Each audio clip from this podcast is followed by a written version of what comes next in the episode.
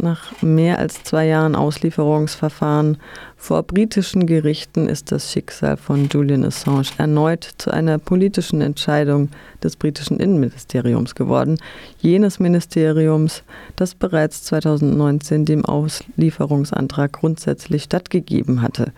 Die Verteidigung von Julian Assange hat noch fünf Tage Zeit, jetzt wahrscheinlich nur noch weniger, noch bis morgen eine Stellungnahme und weitere Gründe gegen die drohende Überstellung des Wikileaks-Gründers vorzubringen. Dann, ab dem 18. Mai, also ab morgen, liegt die Entscheidung allein in den Händen der britischen Innenministerin Priti Patel, die US-Auslieferung zu genehmigen oder abzulehnen.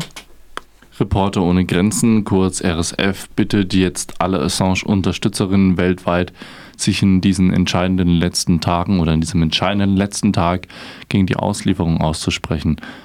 Und sagt eben, dass man die Petition gegen die US-Auslieferung von Julian Assange auch unterschreiben soll, um auch Aufmerksamkeit auf diesen hochpolitischen Fall zu legen. Und diese Petition ist, glaube ich, der zentrale Angelpunkt des Ganzen.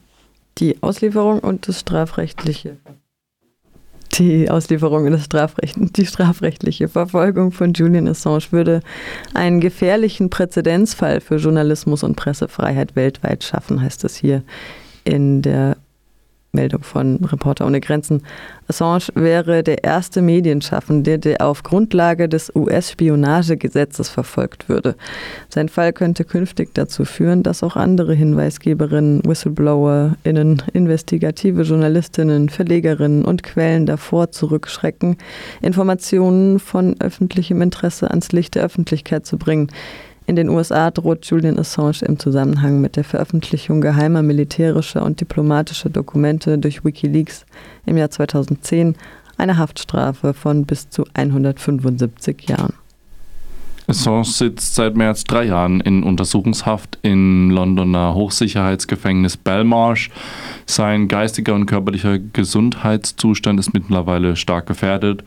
Schon im Oktober 2021 erlitt er einen leichten Schlaganfall, als der britische High Court über seinen Fall verhandelte.